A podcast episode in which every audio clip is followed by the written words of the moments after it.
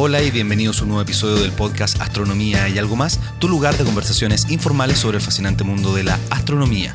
Mi nombre es Ricardo García y en esta semana te traigo el episodio número 39 con Guillermo Blanc, donde vamos a estar conversando sobre galaxias. Materia oscura y galaxias son la clave para formar todo lo que conocemos. Vamos a hablar de las distintas fórmulas de observación de galaxias en el universo temprano, vamos a hablar de las estructuras, de la formación, de cómo Guillermo hace el estudio para este tipo de evolución galáctica. Así que espero que disfrutes este, el episodio número 39.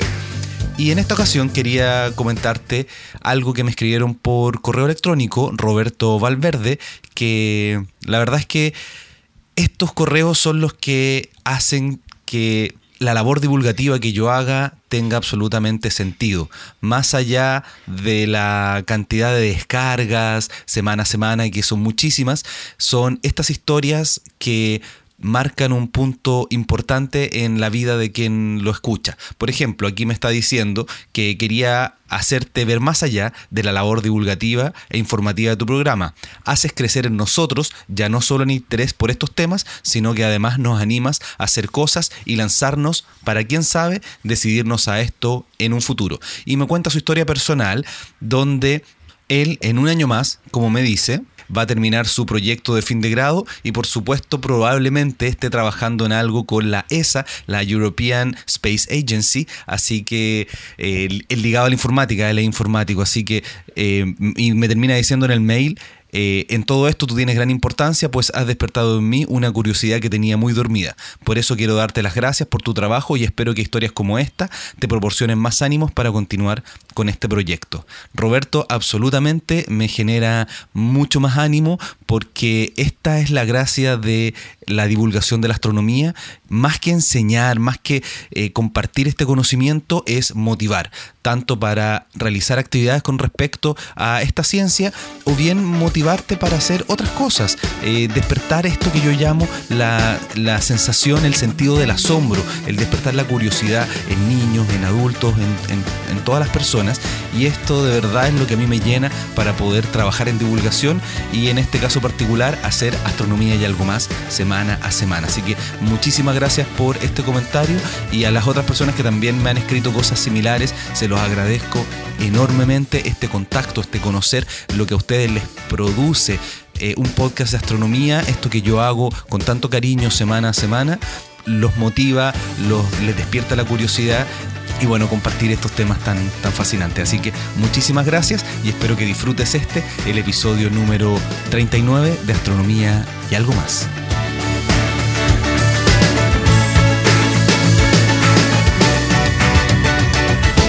Hola queridos oyentes, aquí me encuentro con Guillermo Blanco. Hola Guillermo, ¿cómo estás? Hola Ricardo, ¿qué tal? Yo muy bien, aquí nos hemos encontrado esta semana bastante porque estamos haciendo unos proyectos bien interesantes de divulgación y estamos aquí en la compañía Bomberos. Cuéntame un poquito del lugar donde estamos. Estamos sentados ahora en una de las oficinas en, la, en el cuartel de la quinta compañía de bomberos, la bomba Arturo Prat, en el centro de Santiago. Porque tú eres astrónomo y bombero. Así es. Cuéntame un poquito de tu investigación en la astronomía. ¿Qué es lo que tú haces para que la gente te conozca? Yo soy profesor del Departamento de Astronomía de la Universidad de Chile. Eh, trabajo principalmente estudiando la formación y evolución de las galaxias. Estoy interesado en estudiar cuáles son los procesos físicos que, que toman parte y que determinan eh, de qué manera va a evolucionar una galaxia. Nosotros cuando miramos el universo alrededor de nosotros observamos galaxias por todas partes, pero no, las galaxias no son todas iguales. Hay muchos. Y no son estáticas además no son estáticas y, hay una gran diversidad en las galaxias. Observamos galaxias de distintos tamaños, de distintas masas, eh, galaxias que están, por ejemplo, formando muchas estrellas muy activamente, galaxias que están evolucionando de manera muy pasiva, que prácticamente no, cambian en el tiempo. Observamos, eh, observamos galaxias que en sus centros tienen, por ejemplo, agujeros negros supermasivos que emiten grandes cantidades de luz y de radiación, otras que tienen los mismos agujeros negros, pero pero no están emitiendo luz y no están prácticamente haciendo nada. Eh, hay toda una galaxia de distintas formas, que tienen distintas morfologías, eh, galaxias que tienen eh, distintas composiciones químicas, por ejemplo, hay galaxias que tienen, que, que, tienen composiciones químicas parecidas a las de la Vía Láctea, otras que tienen mucho menos elementos químicos pesados o, elementos químicos más complejos que los que hay en la Vía Láctea. Entonces la pregunta al final es si tú formas una galaxia en el universo temprano, por ejemplo, ¿cuáles van a ser los factores que van a determinar eh, eh, de qué manera termina siendo esa galaxia hoy en día? Qué bueno, y esa pregunta la vamos a dejar abierta inicialmente, porque quiero que partamos simple y nos vayamos después complejizando y vamos a terminar incluso hablando de energía oscura y la evolución del universo. Entonces, cuéntame un poquito primero, cuando uno habla de galaxias siempre tiene que entender el concepto redshift. Cuéntame un poquito qué es este tema del redshift, cómo, cómo yo puedo medir la distancia mirando este corrimiento al rojo en las galaxias. Claro, la palabra redshift, que, eh, eh, eh, es la palabra en inglés para, lo que llamamos el corrimiento al rojo, es, un, es un número al final que, que los astrónomos usamos tanto para hablar de distancias, nosotros medimos distancias en redshift y medimos también el tiempo en Redshift. Sí, lo, cual es bastante raro, por eso quiero que profundicemos, que después lo vamos a estar ocupando todo el tiempo. Eh, eh, eh, es, una palabra y es un concepto que, está basado, es algo bien observacional en el fondo. Nosotros ah, usamos el concepto del Redshift porque somos flojos y, nos da lata transformar lo que nosotros medimos, que es el Redshift, y el Redshift, la, de la forma en lo que lo medimos es cuando tú observas una fuente de luz, y tú tomas la luz que viene de esa fuente de luz y tú la descompones en las distintas frecuencias o los distintos colores que puede tener la luz, ¿verdad? Eso es lo que nosotros llamamos un espectro, el espectro de un objeto. Si tú tienes una fuente de luz que tiene un cierto espectro, o sea, una cierta distribución de, de energía o de luz. Pero que es característico para cada objeto, además. Claro, que es característico de ese objeto. Si esa fuente se está moviendo, si por ejemplo se está alejando de ti o si se está acercando a ti, la frecuencia a la cual tú observas la luz de, que fue emitida a una cierta frecuencia o con un cierto color va a moverse. Claro, es lo mismo que pasa con una ambulancia o con un carro de bomberos cuando va pasando. Exactamente, o, a mí me gusta el ejemplo más fácil, el ejemplo de un auto de Fórmula 1. Un auto de Fórmula 1, cuando, si tú estás en una pista de un auto de Fórmula 1, cuando se viene acercando, suena más agudo el sonido, dicen, mm", y pasa y suena, mm", y que ese, el sonido es más, más grave, ¿verdad? Eso es porque la onda de sonido que está emitiendo el auto, el motor del auto, cuando el auto se viene acercando hacia ti, la fuente del sonido, que es el motor del auto, se está acercando a las ondas que ya emitió. ¿verdad? Entonces está alcanzando las ondas que ya emitió y eso hace que la, la, longitud de esas ondas sea más corta. O sea, que hace que sea una onda de mayor frecuencia o más aguda. En cambio, cuando el auto pasa y se está alejando de ti, se está alejando de las ondas que está emitiendo en tu dirección. ¿verdad? Y eso hace que la, longitud de la onda del sonido del auto sea más larga y te llegue un sonido más grave de más baja frecuencia. y eso es lo mismo que sucede con las galaxias en este caso. Claro, con la luz pasa algo muy parecido a lo que pasa con el sonido. Eh, no es exactamente lo mismo, porque en, realidad el, motivo por el cual, o sea, pasa lo mismo que con el sonido en el sentido de que si yo tomo una ampolleta que tiene un cierto color y la acerco hacia ti a una gran velocidad, tú la vas a ver más azul de lo que es. Y si yo la alejo de ti a una gran velocidad, la vas a ver más roja de lo que es. ¿Y eso en la práctica yo podría hacer ese experimento o no se nota? Tengo que moverlo demasiado rápido tú tienes que, no, o sea, para, para poder, tú podrías medir ese, e, eso y nosotros lo hacemos eh, con galaxias que se están alejando y acercando de nosotros. Pero, con galaxias, no con una ampolleta que tú estés moviendo aquí al lado mío. Sí, o sea, tienes que pensar que, que la, en el fondo, el, la fracción de la frecuencia o de la longitud de la onda, en la fracción en la cual cambia, es proporcional a la fracción de la velocidad de la luz a la cual se está moviendo el objeto. O sea, si yo estoy moviendo algo a la, no sé, a un décimo de la velocidad de la luz, tú vas a ver que la frecuencia va a aumentar o va a disminuir en un décimo, dependiendo si se está alejando o acercando de ti. Por lo tanto, para observar este efecto de manera, de manera significativa, tienes, las cosas se tienen que estar moviendo a velocidades muy altas. Muy altas. Y, eso no pasa cuando uno está moviendo una ampolleta. Oye, pero hay un tema bien complejo que quiero que profundicemos porque en la práctica no son las galaxias las que se están alejando. Y por eso este redshift, que se denomina con la letra Z, lo llamamos redshift cosmológico. Claro, que es distinto. Eso, es lo que te iba a decir. Una fuente de luz puede, sufrir este mismo efecto que se llama efecto Doppler, ¿ya? que eh, de igual manera que una fuente sonora, que el auto, por ejemplo, el ejemplo que estábamos hablando. Ahora, en el universo, cuando nosotros observamos que una galaxia, la luz que nos está llegando de una galaxia está corrida hacia el rojo, o sea, tú la observas a frecuencias más bajas de, lo que, de las que realmente fue emitida, el motivo no es porque esa galaxia se esté de realmente moviendo con respecto a nosotros, sino que es porque el espacio entre nosotros y esa galaxia se está expandiendo y se ha ido expandiendo desde el momento en el cual ese fotón de luz o ese rayo de luz salió de la galaxia, el espacio en el cual están viajando estos fotones o estos rayos de luz se ha ido expandiendo mientras esa luz ha ido viajando. O sea, las galaxias están quietas. Las galaxias están quietas con respecto al espacio, uno podría decir. Y es realmente el espacio el que se está expandiendo. O sea, esto es lo mismo que a mí el ejemplo que encuentro muy fácil de ver es, imagínate que tú estás en una sala de clase, sentado con todos tus compañeros, una sala de clase muy grande en la cual tú miras hasta el horizonte y hay gente sentada en distintos bancos, ¿ok? Lo que ocurre en los salones de astronomía, ¿no? Claro, exactamente. Una gran conferencia de astronomía en la cual hay miles de astrónomos sentados en un salón grande, pero todos sentados a una cierta distancia. Imagínate que el piso de la sala fuera de goma y que de repente empiezan a estirar el piso. Tú lo que observarías sería que tú estás quieto con respecto al piso. ¿Verdad? Tú no te estás moviendo, tú miras para abajo y tú no estás avanzando con respecto al suelo de goma que se está estirando. ¿eh? Pero tú miras para el costado y ves que todos los, tus compañeros que están sentados en los otros bancos de esta sala, de clase gigante se están moviendo y se están alejando de ti. Pero ellos, cuando están sentados en, en, su lugar y miran para abajo y no ven que se estén moviendo con respecto al piso. ¿verdad? Entonces, lo que está pasando ahí es que el espacio en el cual habitan todos estos sillas, por ejemplo, la que puede estar sentada la gente, se está expandiendo. Pero no es que la gente se esté moviendo o las sillas se estén moviendo en este espacio. Entonces, cuando el, efecto del corrimiento al rojo de la luz de una galaxia ¿eh? es equivalente y es matemáticamente equivalente a que la galaxia estuviera alejándose de nosotros.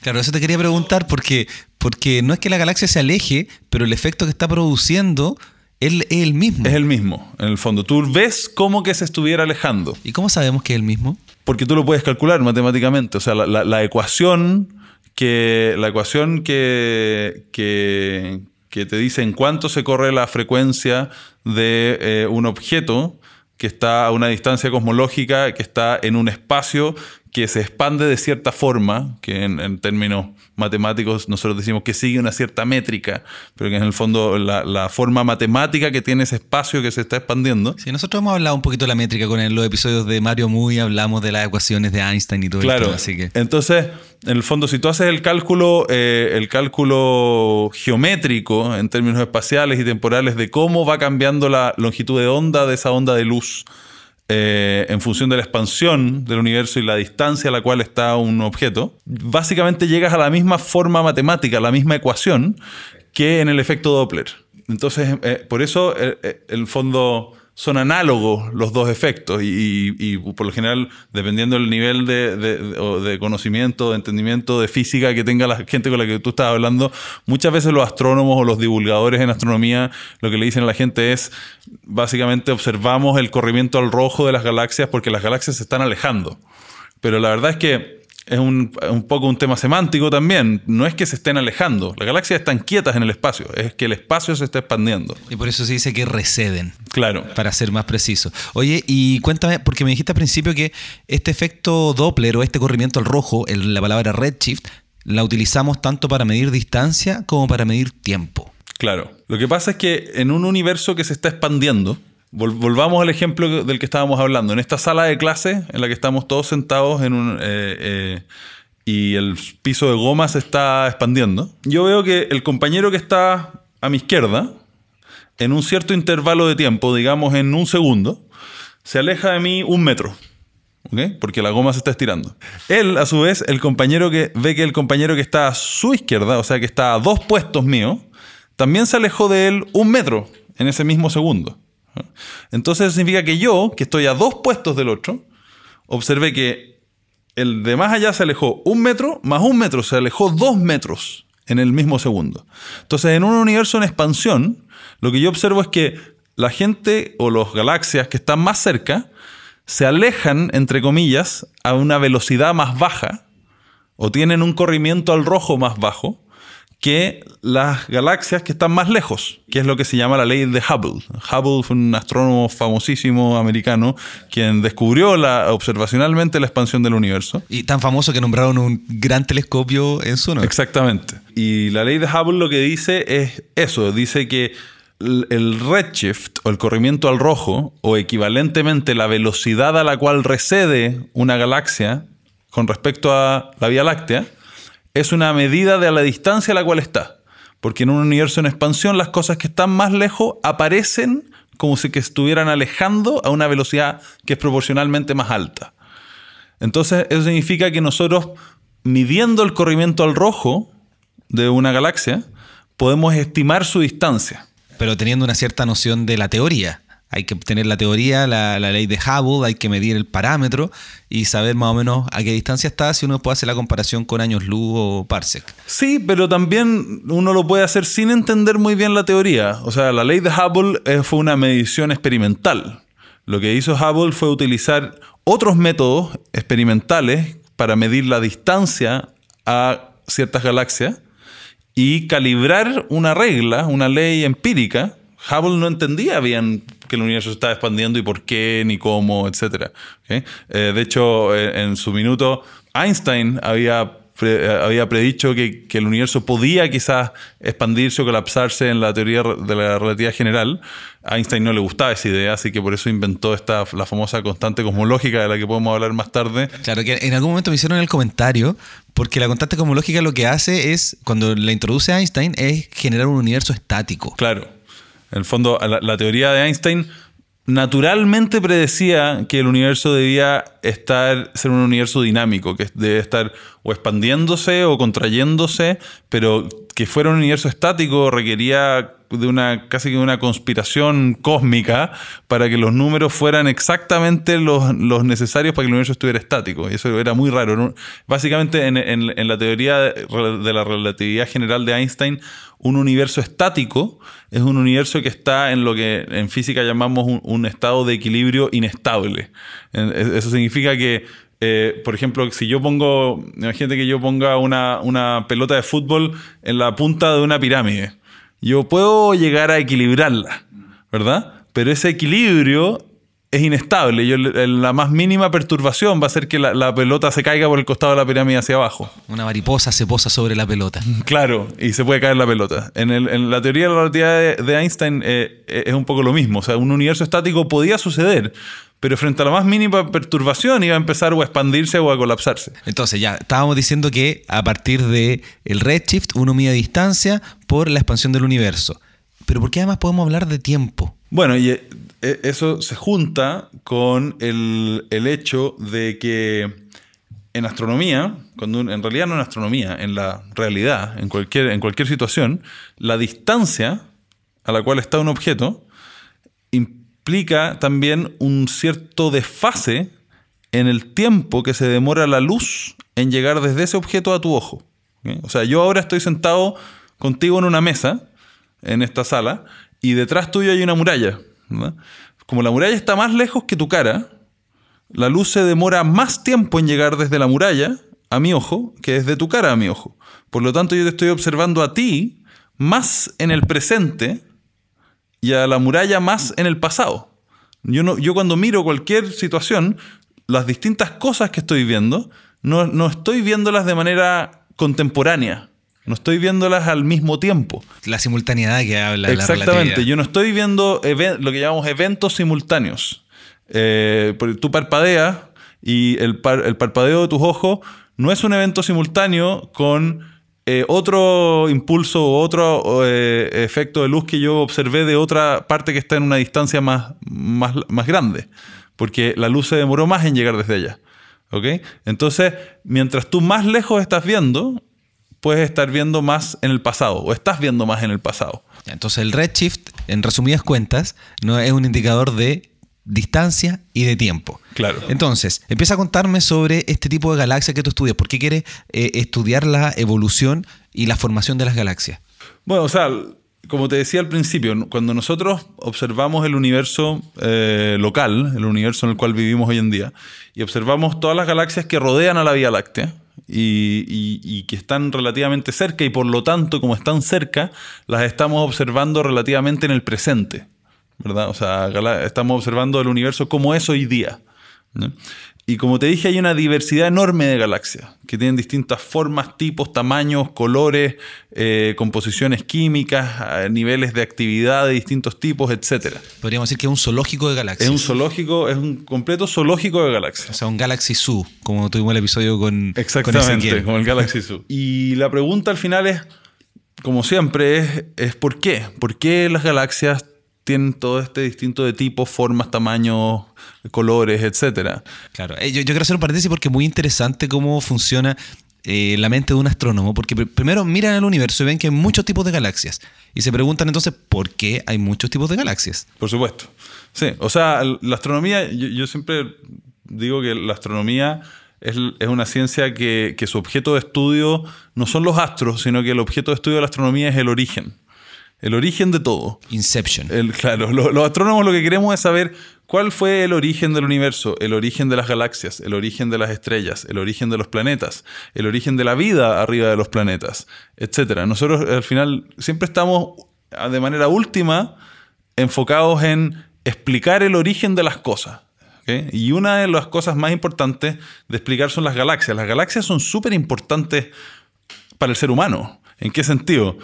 Eh, en, las galaxias en el espacio ocupan un volumen ínfimo del espacio. La, gran mayoría del, volumen que hay en el universo está ocupado por lo que llamamos el medio intergaláctico, que es el espacio eh, que está lleno de un gas muy, muy, muy tenue y de una distribución bastante tenue de materia oscura, que después podemos hablar también de la materia oscura. Lo hemos mencionado también en algunos otros episodios. En el cual no hay galaxias. Y las galaxias son solamente como unos, los grumitos más densos del universo, uno podría decir. Pero son al mismo tiempo los, probablemente los lugares más interesantes del universo. Las galaxias son los lugares donde se forman las estrellas, donde alrededor de esas estrellas se forman planetas y donde arriba de esas planetas se forma vida. O sea, yo creo que, que, todo astrónomo estaría de acuerdo en decir que la probabilidad de, encontrar vida fuera de una galaxia es cero.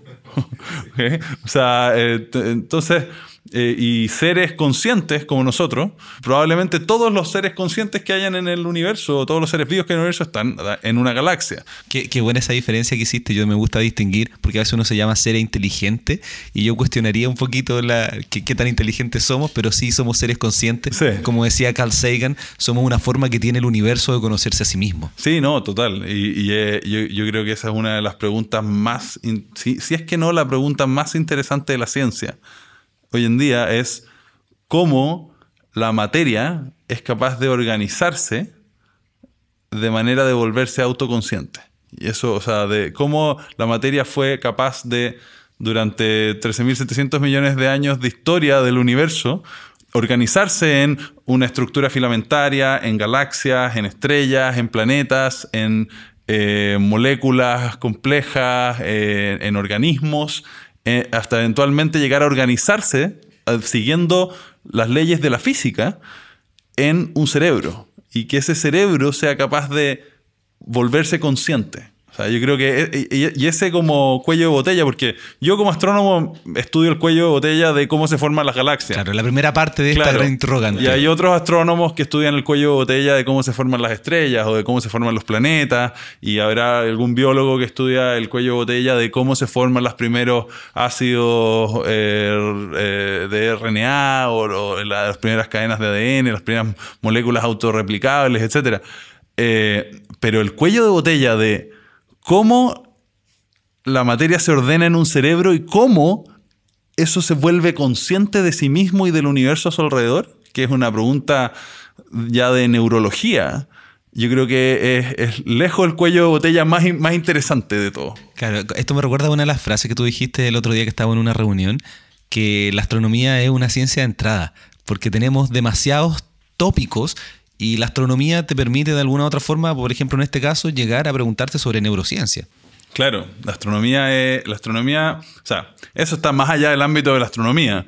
Pero siguiendo un poco la línea de pensamiento de la astronomía, que es tratar de, de, vislumbrar el origen de todo, eh, al final es todo un problema de escala. O sea, los astrónomos sucede que nos dedicamos a las escalas grandes, eh, pero después vienen los geólogos y vienen los, los, biólogos y, vienen los, los neurólogos. Bueno, volviendo al tema de galaxias, entonces, ya que tú estudias la evolución, ¿cómo se forman las galaxias y qué características tienen las primeras galaxias en el universo? Bueno, las galaxias, cuando uno dice que se forma una galaxia, realmente uno de lo que está hablando es que se está formando las primeras estrellas.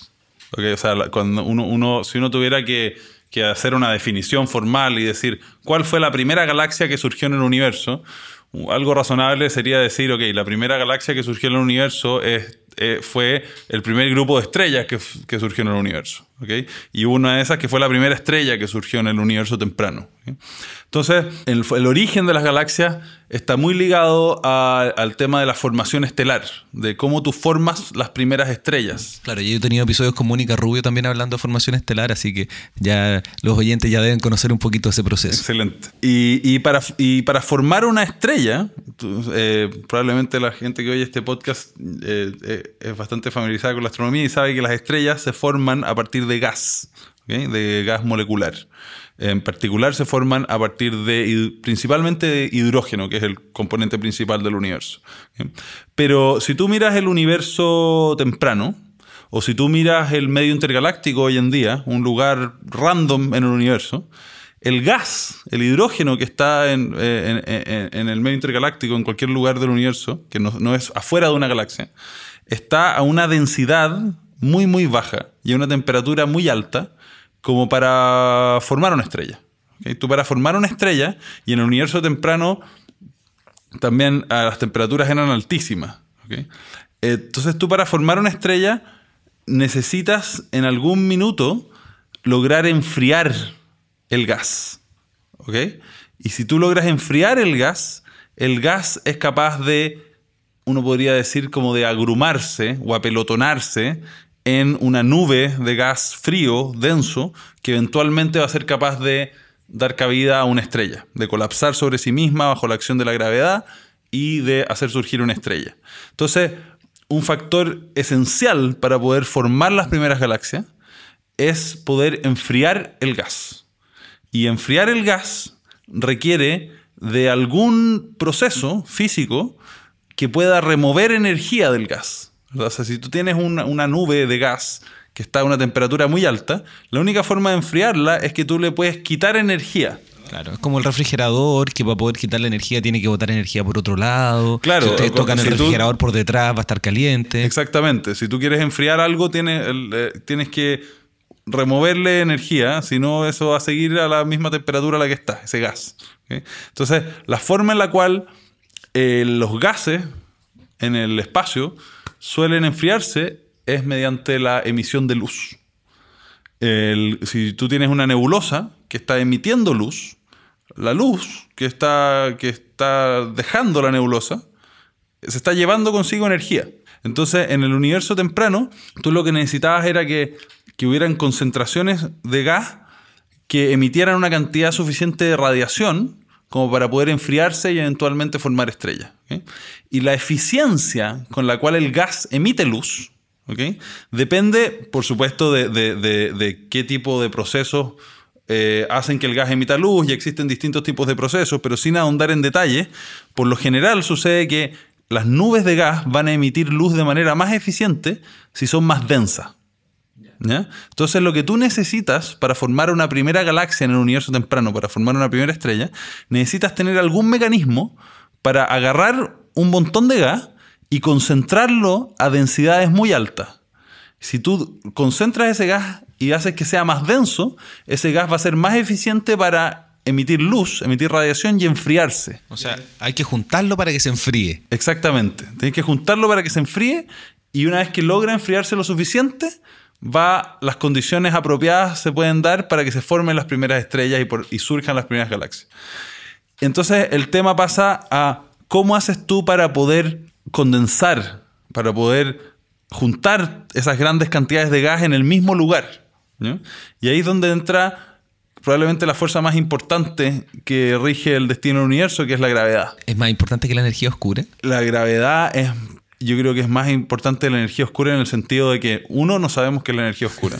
Como decía mi, mi, profesor guía en mi tesis de doctorado, que, que se dedica a estudiar la energía oscura, decía, no sabemos ni si es energía ni si es oscura, es un nombre que, le damos a algo que no entendemos. de hecho, José Massa decía, la energía no es ni clara ni oscura, la materia sí, pero energía oscura es un mal nombre. Sí, y ni siquiera sabemos si es una energía en sí misma. O sea, eh, de hecho hay, hay, modelos teóricos en, que, en que, que proponen que la energía oscura no es más que gravedad y que simplemente es que no entendemos bien cómo funciona la gravedad y que tú tienes que modificar la forma en la cual en la cual nos modelamos la gravedad a nivel matemático para poder explicar la energía oscura. bueno, pero volvamos a que en un, por lo menos digamos, al principio del universo, la energía que dominaba era la gravedad. Al principio del universo, tú necesitas condensar estas grandes cantidades de gas para que se puedan enfriar y pueda condensarse aún más y pueda formar estrellas.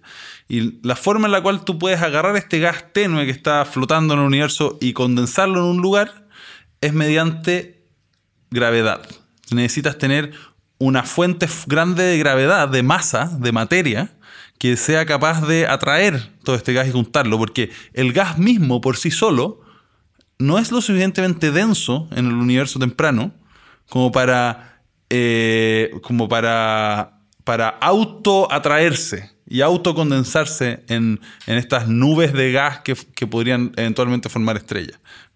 Tú lo que necesitas es materia oscura grandes y grandes cantidades de materia oscura. O sea, la materia oscura no solamente juega un rol importante hoy día en la rotación de la galaxia, sino que jugó un rol importante al principio para enfriar el gas y poder formar las primeras estrellas. Exactamente, ese, es uno de, de, los datos que, mucha gente no aprecia, que es que la, materia oscura, y no sé si has hablado en otros podcasts. Hemos hablado en otros episodios, pero nunca, bueno, no sabemos nada. Pero, pero bueno. la materia oscura eh, eh, fue detectada por primera vez en los años 30 por un, astrónomo suizo que se llama Franz Zwicky, que trabaja en Caltech, en California.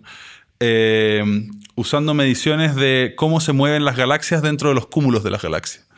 Eh, y lo que hizo Swiki eh, eh, fue medir, en creo que en el cúmulo de coma, las velocidades a las cuales están orbitando las galaxias dentro del cúmulo, unas alrededor de las otras, y medir al mismo tiempo cuántas galaxias hay y estimar cuánta masa había en estrellas y en gas eventualmente en esas galaxias. Y cuando tú tienes un sistema que está unido por la fuerza de gravedad, la cantidad de materia o de masa que hay en ese sistema, si, en ese sistema hay más masa, hay una fuerza de gravedad más fuerte, ¿verdad? Por lo tanto, tú necesitas que las partículas de ese sistema, en el caso de un cúmulo de galaxias, las galaxias, se estén moviendo a velocidades muy altas para que no se caigan todas hacia el centro. Necesitas que esté equilibrado en el fondo la aceleración centrípeta que están sintiendo todas estas galaxias mientras están orbitando. con el tirón. No confundir con centrífuga, no existe. claro, la palabra correcta es aceleración centrípeta, no fuerza centrífuga. Que va hacia el centro, no hacia afuera. Claro. Eh, entonces, esas dos cosas se balancean. Si es que, si es que las galaxias estuvieran orbitando alrededor del cúmulo a velocidades muy altas, el sistema entero se expandiría y, las galaxias tenderían a alejarse unas de otras y el cúmulo se agrandaría. Si las galaxias estuvieran orbitando a velocidades muy bajas, dada la cantidad de masa que tiene el cúmulo, el cúmulo se, comprimiría, porque la fuerza de gravedad sería capaz de, hacer que, que, colapsen hacia el centro. Entonces, tú midiendo la velocidad a la cual se mueven las partículas en un, en, un sistema que está unido por la gravedad, sean las galaxias en un cúmulo de galaxias o análogamente las estrellas rotando en el disco de una galaxia, tú puedes estimar cuánta masa hay ahí, porque sabes cuánta fuerza de gravedad hay. Porque la, órbita está de, de, los objetos está dada por la fuerza de gravedad que sienten. Entonces, lo que hizo Zwicky en los años 30 fue darse cuenta de que la velocidad a la cual se movían las galaxias en el cúmulo, de, la velocidad a la cual se movían las galaxias en el cúmulo de coma implicaba que había cientos de veces más masa, más materia que la que él podía observar. Y, y propuso que habían grandes cantidades de materia oscura que no saben, podíamos detectar. Que ese es un buen nombre. Sí, ese es un buen nombre. Sabemos que es materia y que tiene masa porque ejerce fuerza de gravedad. Y sabemos que es oscura porque no emite luz y no la podemos ver. Después, en los años 70, una astrónoma que se llama Vera Rubin, que hizo un trabajo muy fundamental midiendo las curvas de rotación de las galaxias, que es lo mismo que te acabo de explicar con los cúmulos, pero esta, en vez de usar galaxias que se mueven dentro de un cúmulo de galaxias, lo que hacía ella era usar la velocidad a la cual se mueven las estrellas eh, en el disco de una galaxia. Pero el fenómeno es el mismo. O sea, tú quieres. La, la, velocidad a la cual se orbitan las estrellas está dada por la cantidad de masa que hay y la fuerza de gravedad que sienten las estrellas. Y si tú ves que se está moviendo demasiado rápido, significa que hay mucho más masa que la que tú realmente estás viendo. Pero hay un tercer punto que, en el fondo, eso, el tema de la rotación de las galaxias, el tema de, las velocidades de las galaxias en los cúmulos de galaxias, es evidencia, evidencia bastante importante de que hay materia oscura. Pero hoy en día también entendemos que la materia oscura es absolutamente necesaria para poder explicar cómo se formaron las primeras estructuras y cómo se formaron las primeras galaxias en el universo temprano. Tú necesitas grandes cantidades de materia oscura, que y lo que es más interesante es que son cantidades de materia oscura que son consistentes con las que necesitas para explicar las curvas de rotación de las galaxias, etc. Pero necesitas grandes cantidades de materia oscura en el universo temprano para que la fuerza de gravedad de las zonas del universo que eran un poquito más densas que el resto de las zonas del universo. en el universo temprano hay pequeños como grumos de densidad que eran apenas más densos que, que, la densidad ambiente, digamos, pero esos grumos eran tan masivos porque habían grandes cantidades de materia oscura que lograban colapsar sobre sí mismos. Y tienes que acordarte que el universo se está expandiendo. El universo temprano también se está expandiendo. Entonces, la tendencia de la materia en el universo es a diluirse eh, a, producto de esta expansión. La densidad del universo, de la materia del universo, tiende a disminuir. Pero si tú tienes una concentración muy grande de materia, se puede producir lo que llamamos colapso gravitacional, que es que un pequeño sector del universo, en vez de seguir expandiéndose, el tirón de la gravedad, de ese grumo denso, es tan fuerte que logra como desacoplarse de la expansión y colapsar sobre sí mismo y formar una estructura densa y esas estructuras densas de materia oscura en el universo temprano son lo que los astrónomos llamamos halos de materia oscura. Y los halos de materia oscura son súper importantes porque son los lugares en los cuales nacen las primeras estrellas y en los cuales nacen las galaxias. A, mí lo que me parece impresionante es que hablamos de todo lo que sabemos, de lo que me estás contando es muy interesante, y al final el elemento más importante que genera esta, esta formación estelar es algo que no tenemos idea lo que es que es la materia oscura. Tenemos alguna hipótesis, teoría. Tenemos bastantes teorías y tenemos y, y, hay muchos esfuerzos por dilucidar lo que es la materia oscura. O sea, yo, yo, yo a diferencia de la energía oscura, que es, donde, que es un, tema en el que realmente estamos muy perdidos y no tenemos la más mínima idea que hacer, estamos dando, es casi como que estuviéramos dando palos de ciego por el universo tratando de entender qué es la energía oscura.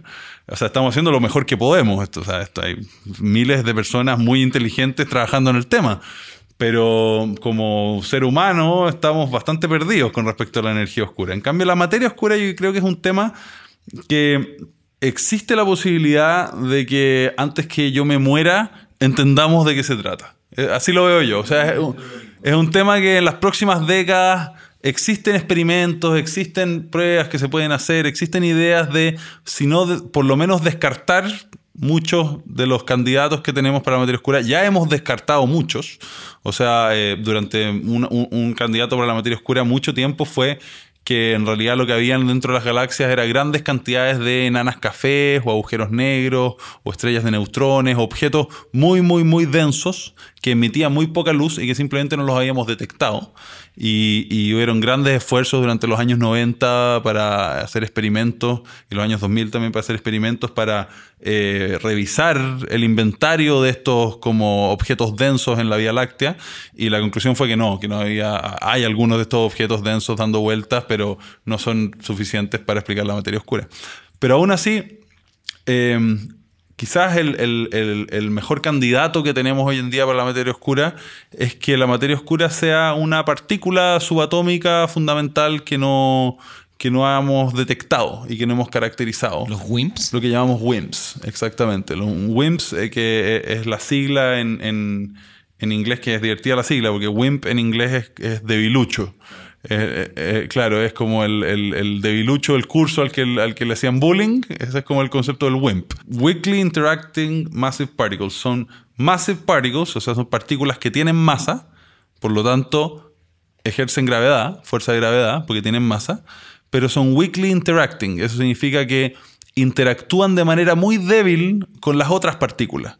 Eso significa que si tú tienes el, film de tu cámara de fotos o el chip CCD de tu cámara digital o el, qué sé yo, un bloque de, un bloque de silicio que es un detector de partículas, eh, si viene una de estas partículas, lo va a atravesar simplemente y no la vas a poder detectar y no va, no va a hacer no va a marcar una cuenta en el chip del, CCD de tu cámara digital, ni va a, marcar un puntito en tu película fotográfica, porque, es, porque no interactúa o interactúa muy poco con la materia. Volvamos entonces a, hablar sobre galaxias.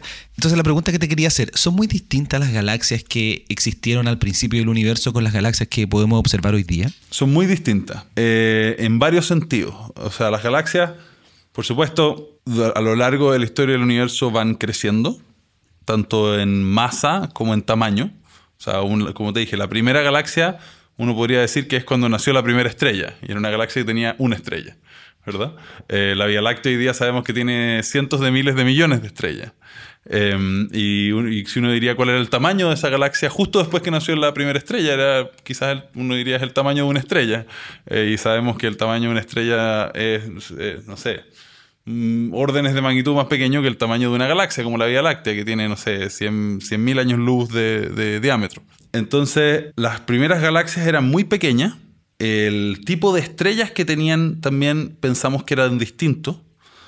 Eh, y te voy a explicar por qué en un segundo. Y a, la medida que van evolucionando las galaxias, van primero creciendo en tamaño, en masa, van cambiando de forma. Las primeras galaxias eran mucho más irregulares, mucho más eh, caóticas, y, vivía, y, habitaban un universo que era también mucho más violento. El universo temprano ah, había mucho más colisiones entre estos distintos halos de materia oscura que se estaban formando, gran parte de la forma en la que crecen estos halos de materia oscura y también las galaxias que habitan en los centros de estos halos de materia oscura es a través de absorber y de chocar y de juntarse con otros halos de materia oscura, a través de colisiones, se van eh, acretando unos con otros. Eh, y eso hacía que una galaxia en el universo temprano estuviera constantemente bombardeada por otras nubes de gas y otras galaxias que eran más o menos del mismo tamaño que ella misma. Entonces, eh, constantemente las galaxias en el universo temprano estaban sufriendo violentos procesos de adquisición de nuevas eh, material, de nuevas estrellas, de, gas que las iban como eh, haciendo que tuvieran formas muy irregulares y muy caóticas. Quiero, quiero desviarme un poquitito. eso quiere decir, por ejemplo, si es que hubiese habido evolución de alguna, alguna especie que se haya desarrollado en algún planeta en estas primeras galaxias, no tenía mucha posibilidad de sobrevivir con todo este mundo caótico? O sea, no, no. O sea, por una parte, las épocas en las que te estoy hablando son épocas en las que el universo tiene. Eh, son épocas en las que el universo tiene cientos de millones de años de evolución. Eso significa que, que si tú piensas en el tiempo que le tomó a la vida surgir en la Tierra, la, la, Tierra tiene 4.500 millones de años y la, la primeros, eh, los primeros trazas de vida en la Tierra tienen del orden de entre 3.500 y 4.000, 3.800 millones de años. O sea, a la vida en la Tierra le tomó unos varios cientos de millones de años en surgir. Estamos hablando de vida muy primitiva, eh, no de animales grandes, ni de mamíferos, ni mucho menos. Eh, por lo tanto, en estas primeras galaxias, esta época de la cual te estoy hablando, eh, yo creo que no había pasado suficiente tiempo por lo menos bajo nuestro único parámetro de cómo ha evolucionado la vida en el universo, que es el planeta Tierra, pero claro, o sea, uno nunca puede descartar que, quizás hayan procesos mediante los cuales la vida puede haber surgido de manera más rápida y evolucionado de manera más, rápida, pero, pero había pasado muy poco tiempo como para que surgiera animales probablemente o, incluso el, las, el tiempo que toma la formación de eh, planetas y que esos planetas eh, en el fondo logren limpiar, porque tú sabes que los planetas se forman en discos de material alrededor de nuevas estrellas y durante las primeras épocas del sistema solar, por ejemplo, los planetas están constantemente bombardeados por, colisiones con otros cuerpos, con asteroides, etc. Entonces, yo creo que no hay suficiente tiempo en estas etapas que te estoy hablando, y te estoy hablando de los primeros 100 200 millones de años del universo, no hay suficiente tiempo para que haya surgido mucha vida. Y además, cuando colisionan galaxias y chocan galaxias, las estrellas mismas, y si tú piensas en un planeta como la Tierra alrededor del Sol, que está a una unidad astronómica del Sol, no se ven tan afectadas por las colisiones de, las galaxias. Claro, de hecho lo conversamos en el episodio con Ezequiel sobre estos mergers, donde al final lo único que choca en realidad es el gas, porque las estrellas no, claro, no, están chocando. Exactamente. Pero quiero que, quiero que volvamos al, a la evolución de las galaxias. Tú me estabas hablando de las diferencias entre las galaxias iniciales y las galaxias que vemos hoy día. Claro, entonces, con el pasar del tiempo, estas galaxias que están constantemente absorbiendo gas y materia oscura y estrellas de otras galaxias más chicas, etcétera, van creciendo y, van un poco cambiando su forma o su estructura, se van ordenando un poco. Y se van ordenando y van eh, lo que nosotros decimos como relajándose, en el sentido de que van, van adquiriendo una forma más eh, aplanada y una forma de disco eventualmente que cuando nosotros miramos, pensamos en galaxias como la Vía Láctea o Andrómeda, son galaxias que son discos, ¿verdad? Son discos galácticos que son principalmente discos de gas. Una pizza. Como una pizza, exactamente. Son discos de gas en los cuales habitan las estrellas jóvenes, o no tan jóvenes tampoco, pero que se han formado a partir del gas en este disco. Y la forma de disco es una forma a la cual tiende naturalmente el gas a cuando está sujeto a un cierto nivel de rotación. Conservación del momento angular. Exactamente. Hay un tema que se llama la conservación del momento angular, que es en el fondo, si tú agarras algo eh, y, lo, y lo haces girar, eh, va a tender a achatarse. ¿okay? Igual como una pizza. Como una masa una pizza, cuando uno la estira, la hace girar eh, y, se, y se achata, esto es lo mismo. Yo, he tratado de hacerlo así y nunca me resultó. Bueno, a mí tampoco. Hay que tener mucha experiencia para poder trabajar en Televisa. Pero, pero en el fondo, esa forma, el gas, cuando, viene con un cierto momento angular, eso se tiende a conservar y eso hace que el gas en una galaxia tienda a, acumularse en un disco. Y esa es como la forma típica, digamos, que tiene una galaxia ya más crecida, más madura, una galaxia que ya, que ya tiene una masa más grande, tiene una forma de disco. Y está compuesta por un halo de materia oscura en el cual habita, gas interestelar que está eh, formando este disco, y estrellas, estrellas de distintas generaciones, porque uno tiene estrellas muy jóvenes que se acaban de formar a partir del gas, pero también tiene estrellas más viejas que se formaron en épocas pasadas, o estrellas que fueron eh, eh, vinieron de otras galaxias más chiquititas que fueron absorbidas. Y no necesariamente todas las estrellas en una galaxia van a tener las mismas órbitas. Las estrellas que se formen in situ, que es como decimos nosotros, las estrellas que se formen en el mismo disco de gas, van a tender a, tender, a tener órbitas circulares que siguen las órbitas más o menos de las nubes que tenían las nubes de gas en este disco a partir de las cuales se formaron. Como el Sol. Como el Sol. Pero hay otras estrellas, por ejemplo, imagínate que tú tengas estrellas que venían de una galaxia más chiquitita que chocó y que se la comió esta galaxia más grande, que van a tratar de conservar la órbita que tenían originalmente. Entonces, además del disco de la galaxia, tú tienes lo que nosotros llamamos en, en la Vía Láctea, llamamos el halo estelar, pero que el halo estelar sabemos hoy en día que no, en la Vía Láctea en particular, que no está compuesto de una esfera homogénea de, de estrellas, sino que en realidad son como colas de estrellas, son como eh, filamentos de estrellas, que son los restos de las galaxias más chiquititas que se ha ido comiendo la Vía Láctea. Y eso sucede en todas las galaxias. Y además, algo muy interesante que pasa es que en los centros de las galaxias se va formando poco a poco estructuras eh, más esféricas, que es lo que llamamos el, bulbo en el caso de la Vía Láctea.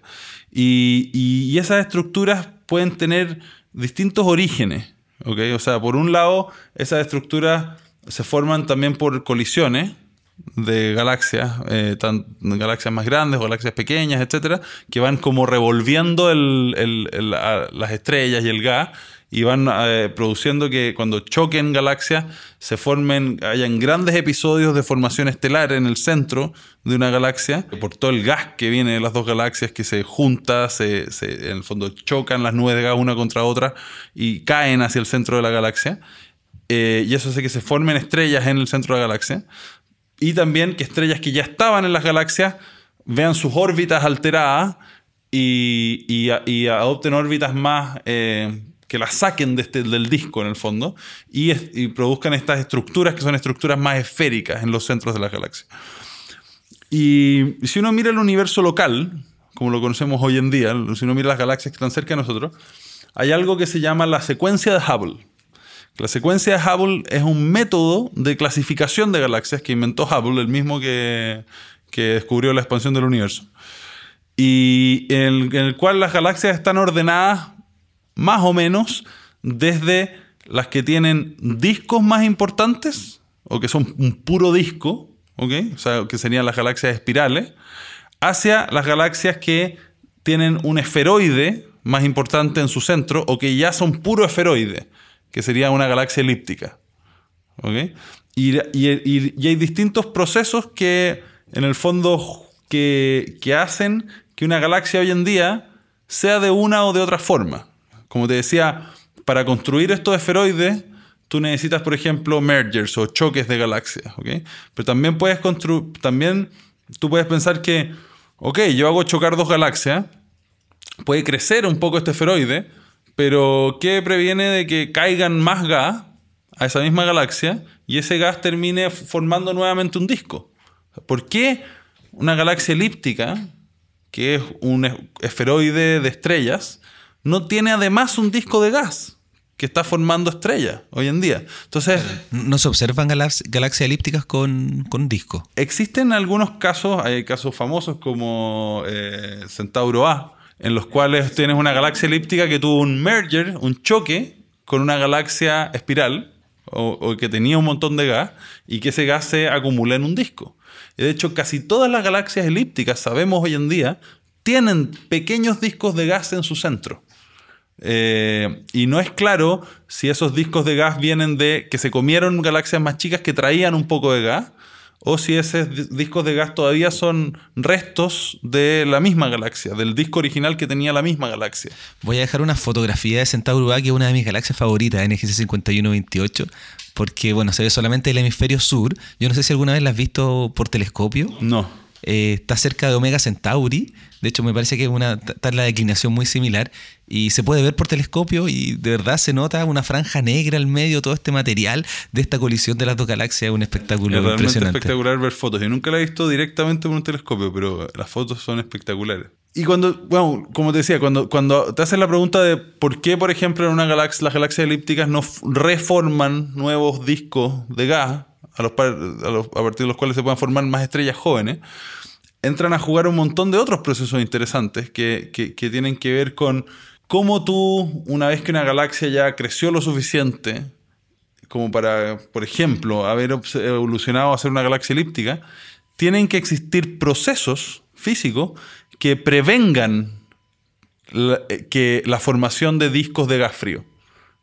Y esos procesos físicos pueden ser, por ejemplo, la acción de los agujeros negros supermasivos en el centro de una galaxia. Claro, que ya lo vimos en el, en el episodio con Ezequiel, cómo estos agujeros negros supermasivos controlan la natalidad en, en, una galaxia, es como un proceso de anticoncepción de estrellas en una galaxia. Claro, lo que, lo, lo que pensamos hacen los agujeros negros supermasivos es con, un cierto, con una cierta cadencia, ¿okay? cada cierto tiempo, sufren episodios en los cuales acretan gas o se comen una cierta cantidad de gas.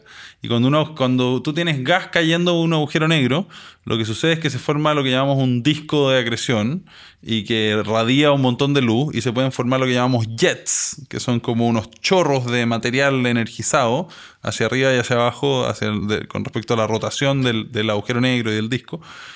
Eh, y, y eso lo que puede hacer es mantener caliente eh, todo el gas interestelar que hay en esa galaxia. Y el gas que está habitando en el, mismo halo de materia oscura en el cual habita esta galaxia, tú para prevenir que ese gas se enfríe, y acuérdate que cuando el gas se enfría, logra condensarse, enfriarse, establecerse en un disco y formar nuevas estrellas. Entonces, si tú quieres prevenir eso, necesitas mantener ese gas caliente.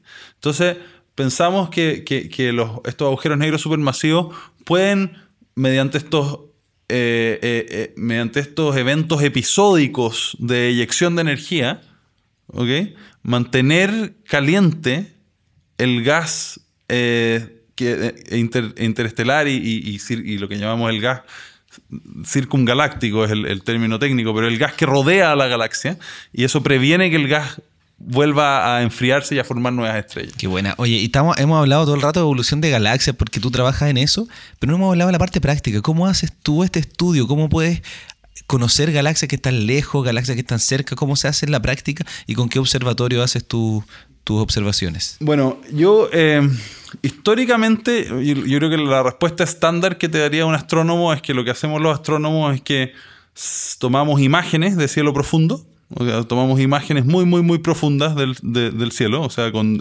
usando telescopios grandes, cámaras muy sensibles y, con tiempos de exposición muy, muy largos. Y en esas imágenes profundas podemos detectar galaxias que no sabemos a qué distancia están, porque solamente vemos una imagen, ¿verdad? Y, y luego lo que solemos hacer es hacer espectroscopía, es que tomamos otro instrumento, eh, le apuntamos a una galaxia o a varias galaxias al mismo tiempo y sacamos un espectro de cada galaxia en que tomamos toda la luz de esa galaxia, la descomponemos en los distintos colores o distintas frecuencias de la luz y medimos el famoso corrimiento al rojo. Y al medir el corrimiento al rojo tú puedes decir, este es el redshift de esta galaxia, por lo tanto esta es la distancia a la cual esta galaxia está esta galaxia y por lo tanto esta es la época en la cual salió la luz que yo estoy recibiendo hoy en día. Y yo estoy observando esta galaxia como era en tal época. Claro, solo para, profundizar un poquito, cuando hacen eso, tienen un espectro de comparación. O sea, saben cuánto debería estar si es que estuviese el gas emitido o, la luz emitida acá, y comparas cuánto se desplazó. Claro, lo que pasa es que cuando tú miras el espectro de una galaxia, tú lo que ves son eh, líneas de absorción y de emisión, pero en el fondo son señales en el espectro que corresponden a distintos elementos químicos, ya sea en el gas que está en el medio interestelar, o sea, entre medio de las estrellas en una galaxia, o en las atmósferas de las mismas estrellas. Si en la atmósfera de una estrella hay calcio, yo voy a ver tomar el espectro de una estrella y voy a ver líneas de absorción de calcio, donde los átomos de calcio absorbieron luz a una frecuencia muy específica que solo corresponde a los átomos de calcio que están en ese estado físico y eh, que esos átomos de calcio la taparon o la absorbieron, pero solo esa frecuencia. Por lo tanto, distintos elementos químicos tienen como, como que imponen distintos como códigos de barras, uno podría decir, o, las huellas digitales, en el espectro de una galaxia. Entonces, hacer el corrimiento al rojo, cuando uno mide un corrimiento al rojo, lo que uno hace es que uno busca estas e, estas marcas. Así como buscar las siete diferencias.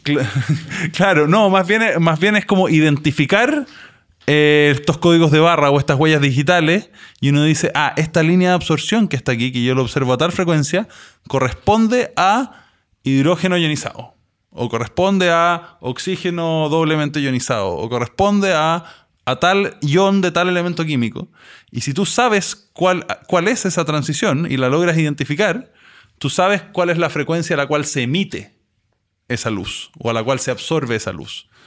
Y si sabes la frecuencia a la cual se emite o se absorbe esa luz y mides la frecuencia a la cual la estás observando, comparando esas dos frecuencias distintas, pues eh, mediste el corrimiento al rojo. Pero tú dijiste que esa sería la respuesta normal de un astrónomo. Sí, ese sería como el método clásico, yo diría. Lo que yo uso mucho es un tipo de instrumentos que son relativamente nuevos, que se llaman eh, Integral Field Spectrograph o, o espectrógrafos de campo integral.